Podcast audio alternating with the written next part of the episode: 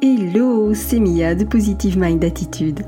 Après un parcours de plus de 4 ans et demi avant de connaître enfin les joies de la maternité, j'ai décidé d'associer mes compétences professionnelles de thérapeute à mon vécu personnel lié à l'infertilité et la PMA pour accompagner les femmes en désir d'enfant et leur permettre de reprendre le plein pouvoir sur leur fertilité. Si tu veux agir pour ne plus subir, tu es au bon endroit.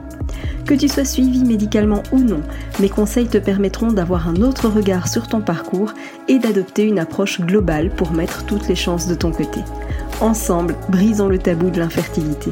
Si tu connais une femme qui est concernée par le sujet, je t'invite à lui partager cet épisode. Maintenant, installe-toi confortablement et c'est parti pour l'épisode du jour. Surmonter un arrêt de grossesse. Avant d'aller plus loin, j'aimerais remercier Pauline pour son adorable message. Pauline me dit que le podcast lui amène la dose d'espoir et d'information dont elle a besoin au quotidien et ça me touche énormément. J'en profite aussi pour remercier tous les professionnels qui me contactent à la suite d'écoute justement d'épisodes du podcast. Euh, merci à vous de, continuer à vous informer, merci à vous d'améliorer la qualité de la prise en charge. Je sais que tous ensemble, eh bien, on contribuera à avoir une meilleure prise en charge globale des personnes qui confrontés à l'infertilité. Donc merci à tous ces professionnels de toutes les professions eh bien, de, prendre du temps pour écouter ces podcasts. Aujourd'hui, eh bien, j'avais envie de, de parler de l'arrêt de grossesse. Alors l'arrêt de grossesse, je vais tout de suite euh, apporter une précision parce que euh, je parle effectivement d'arrêt de grossesse, même si je sais que euh, généralement on utilise le terme fausse couche, mais c'est un terme que je n'apprécie pas du tout. pourquoi? Parce que le mot fausse couche m'évoque quelque chose qui est faux, quelque chose qui n'a presque pas existé. Et j'ai beaucoup de mal avec ça parce que pour moi, peu importe le temps de, grossesse, la grossesse a existé, les émotions été là. Et voilà, je n'aime pas du tout le mot de fausse couche, donc celles qui me suivent, celles qui suivent les programmes d'accompagnement ont l'habitude. Euh, c'est une habitude que j'utilise aussi beaucoup sur les réseaux sociaux et que j'utilise aussi maintenant dans le podcast. Donc voilà, ne sois pas surprise, je ne parlerai donc pas de fausse couche, mais bien d'arrêt de grossesse. Euh, et c'est vrai qu'il arrive malheureusement que la grossesse qui a été tellement attendue arrive à son terme bien plus vite que prévu. Et là, clairement, c'est tous nos espoirs, tous nos efforts, toute notre, notre vie quelque part qui s'envole. Et c'est vrai que c'est assez compliqué et malheureusement ça reste aussi une statistique, c'est que la fausse couche concerne approximativement une grossesse sur cinq, y compris bien sûr les grossesses naturelles. Alors dans les grossesses euh, naturelles, les grossesses spontanées plutôt que naturelles, euh, dans ces grossesses spontanées, il faut aussi se dire qu'il y a des arrêts de grossesse dont on ne se rend à peine compte finalement parce qu'on n'avait pas encore l'information. La différence, c'est que quand on est suivi médicalement, évidemment, on attend tellement, enfin, on attend depuis tellement, tellement longtemps. Le parcours est entièrement médicalisé, tout est analysé, et donc forcément, on décompte les jours euh, des deux semaines interminables d'attente, et on sait précisément de combien de jours on était enceinte. Donc c'est ce qui fait la, différence avec les, arrêts de grossesse des personnes qui sont enceintes de façon spontanée, c'est que quand on passe par la PMA, eh bien évidemment tout est calculé et donc on a une date très précise. Et c'est ça qui fait aussi que c'est encore plus dur évidemment parce qu'on a un lourd parcours derrière. Alors par rapport à ça, il y a deux cas de figure. Soit personne n'est au courant, personne n'est au courant qu'on a fait... Euh, j'ai envie de dire, une, tentative médicale ou même qu'il y a eu une grossesse spontanée. Personne n'est informé parce qu'il y a toujours cet énorme tabou autour des trois premiers mois de la grossesse. Et donc forcément, quand ça arrive dans cette période-là, eh bien, quelque part, on va devoir faire semblant de rien et c'est vraiment, vraiment pénible euh, de continuer à aller bosser comme si tout allait bien, de sourire, de... Voilà, on doit être bien en société parce que personne n'est au courant et c'est très compliqué d'aller euh, vivre et d'aller souffrir en, silence finalement sans, sans pouvoir exprimer ce qu'on ressent au plus profond. Le deuxième cas de figure, c'est que on a au moins l'entourage qui le sait. Et c'est pas toujours plus facile parce que c'est vrai qu'on peut avoir l'avantage de pouvoir se confier à quelqu'un, ça c'est une certitude. Maintenant, ce qui se passe, c'est que très souvent, en plus de notre détresse, eh bien, on va être confronté à mille et une phrases maladroites de l'entourage, Euh, tu sais, avec des, des, conseils du style Ah, mais t'en feras un autre, c'est pas grave. Et puis tu sais, c'est mieux comme ça, il va avoir une malformation. Oh, et puis il était tout petit, c'était pas un vrai bébé. Tu vois, ce, genre de, de propos qui, quelque part, se veulent rassurants, mais qui en fait sont particulièrement assassins. Donc non seulement on doit faire notre deuil, pour autant qu'on puisse le faire totalement un jour, mais donc non seulement on doit faire ce travail de deuil de cet enfant, de cet enfant à venir, mais aussi de nos projets, de, nos souvenirs avec lui, et en plus de tout ça, eh bien, il faut encore endurer des, paroles blessantes. Alors, bien sûr, c'est très souvent quelque part des gens qui sont mal à l'aise avec, euh, avec ta peine, avec ta difficulté. Et donc, c'est vraiment de la maladresse, c'est des langues qui fourchent, euh, par manque de réflexion ou, tout simplement parce que le silence est, trop lourd à porter. Et donc quelque part, ce sont un peu comme des tentatives de soulagement, mais avec des mots qui assassinent. Alors à titre personnel, je vais, aussi voilà, te, partager euh, mon vécu, parce que peut-être que tu le sais, peut-être que tu ne le sais pas. Mais en tout cas, l'arrêt de grossesse, eh bien, moi, je l'ai vécu à deux reprises et de façon, j'ai envie de dire, relativement tardive, puisque j'étais à, à 14 et à 16 semaines de grossesse. Et ce qui est vraiment pénible, c'est que aussi au niveau du médical, en plus du manque de tact avec lequel c'est souvent annoncé, c'est aussi l'environnement dans lequel on se trouve. Personnellement, je me suis retrouvée dans la salle d'accouchement. Et c'est pas le meilleur endroit. Donc souvent ce qui est proposé, eh bien, c'est de faire un curtage ou de prendre un cachet pour évacuer. Alors pour ma part, c'est une étape que j'ai refusée. Euh, j'avais absolument aucune envie de prendre rendez-vous pour faire un curtage. Pour moi, c'était au-dessus de mes forces le jour J. À côté de ça, il faut quand même savoir aussi que c'est pas un acte médical anodin. Je sais qu'on propose ça comme euh, la solution classique et habituelle, mais pour moi, je, je trouvais que c'était assez intrusif et assez violent finalement. Et comment dire, cette cette proposition de curtage, euh, elle n'est pas anodine comme je le disais parce qu'il peut y avoir des conséquences. Ça peut entraîner ce qu'on appelle des synéchies. Donc les, synéchies, c'est quoi? C'est euh, une sorte d'accollement des parois de, l'utérus. Et donc les conséquences de ça peuvent être variables. Alors bien sûr, tu peux très bien faire un curtage et n'absolument rien avoir, mais tu peux aussi faire un curtage et avoir des, conséquences qui peuvent être euh, variables. Et dans certains cas, une opération peut être nécessaire. Alors pour moi, pour prendre la décision, déjà, il faut avoir conscience de, tous les cas de figure potentiels. Et c'est vrai que, ben, tu le sais, je pense que si tu écoutes mes podcasts, euh, j'en parle quand même assez régulièrement. Moi, je, soigne énormément de choses avec des médecines complémentaires. Et donc, je savais que l'acupuncture pourrait m'aider. Je, savais que c'était une, une, option. Et c'était assez marrant d'ailleurs parce que quand j'en ai parlé à mon gynéco, il m'a tout de suite dit Ah bah tu sais quoi, j'avais pas pensé à ça.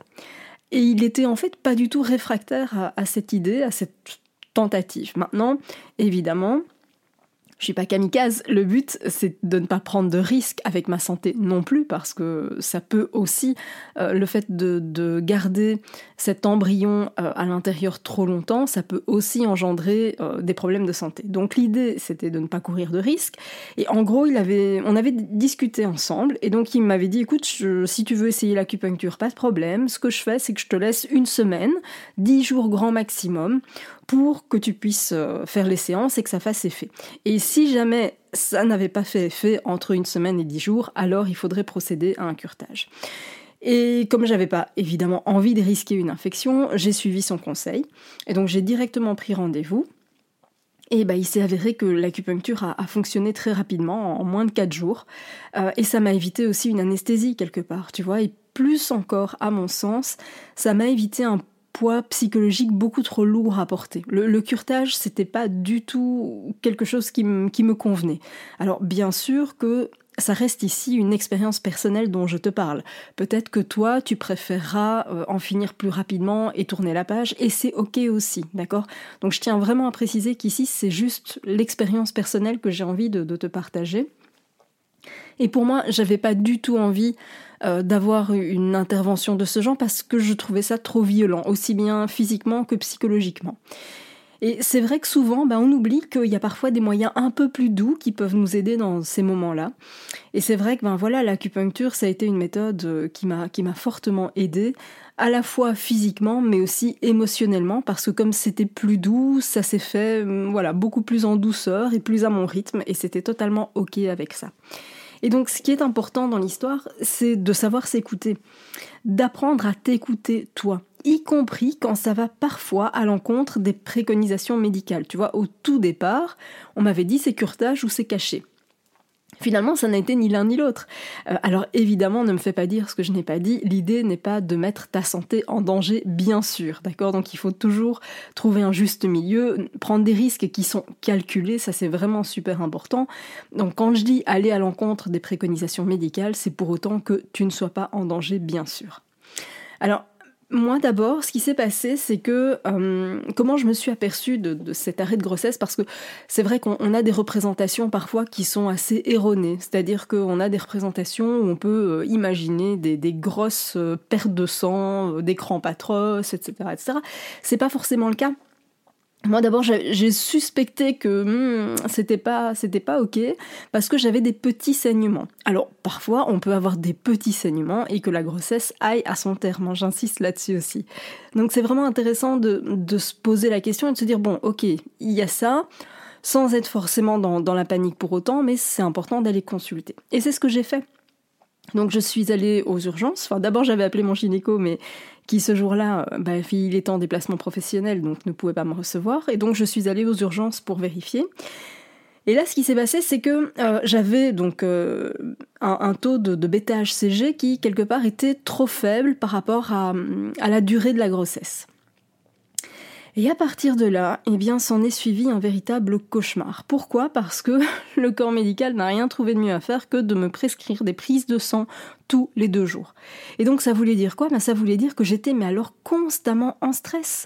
Parce que finalement, il s'est écoulé un mois entier entre la suspicion et l'arrêt réel de la grossesse. Et moi, on m'a recommandé de faire une prise de sang tous les deux jours, donc tu es en stress total parce que le jour J, tu fais la prise de sang et le lendemain, tu stresses jusqu'à l'annonce des résultats. Et le troisième jour, eh ben, tu recommences, tu es en stress parce que tu dois aller faire la prise de sang. Le quatrième jour, tu es de nouveau en stress pour les résultats et ainsi de suite. Vraiment, moi, je vivais plus.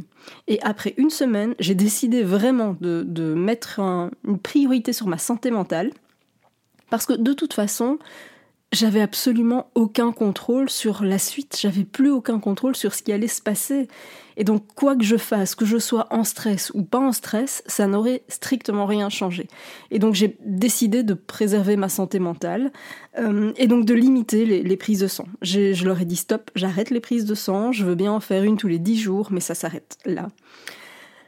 Et vraiment, euh, je ne me remercierai jamais assez d'avoir fait ce choix-là, de m'être écoutée à nouveau, je, ne sais vraiment pas dans quel état émotionnel j'aurais été si j'avais vraiment suivi à la lettre leurs recommandations.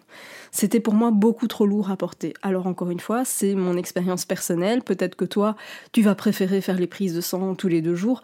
J'ai envie de dire au final, peu importe. Ce qu'il faut retenir de ça, c'est apprendre à, t'écouter et relativiser parfois le discours du médical. J'entends que de leur côté, ben, le but c'était de vérifier l'évolution de la grossesse.